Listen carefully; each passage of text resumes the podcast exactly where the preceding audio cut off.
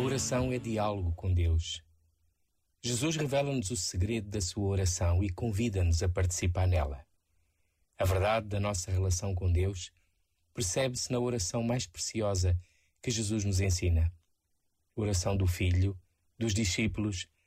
O Pai Nosso é verdadeiramente o resumo do Evangelho, como escreveu Tertuliano, um escritor do século III.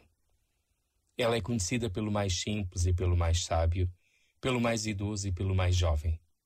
Exprime o coração do homem voltado para Deus e pega nas necessidades humanas fundamentais, colocando-as no desejo de Deus. Que venha o teu reino, ó Pai. Este momento está disponível em podcast no site e na app